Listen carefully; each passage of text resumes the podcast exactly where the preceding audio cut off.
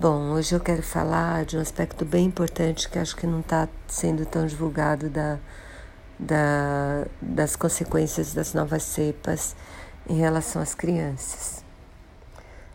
Então eu queria falar de dois dados que eu acho que são mega e hiper preocupantes. Crianças estão, as crianças, a maioria dos casos novos sendo diagnosticados é, é em pessoas de 0 a 19 anos, o que significa que essas pessoas têm sintoma e procuram um médico.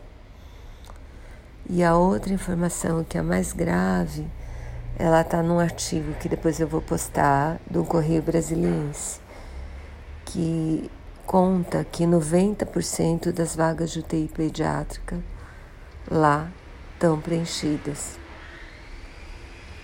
e 95% das vagas de TI adulto também estão preenchidas. Mas isso era uma coisa que não acontecia no começo da pandemia. A pandemia lotava as UTIs de idosos, né? Ou pelo menos não tão idosos assim, pessoas de mais de 60 anos. Tá certo? E hoje UTIs pediátricas estão lotadas de crianças de insuficiência respiratória. Então, por favor, acho que vale muito discutir se as crianças devem ir para a escola ou não. E vale mais a pena do que nunca é, deixar as crianças em casa.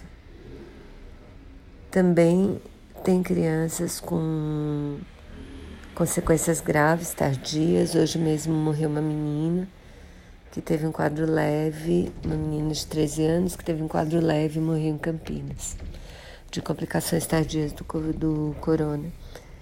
Então eu vou deixar o link para esses dois artigos, se cuidem bem.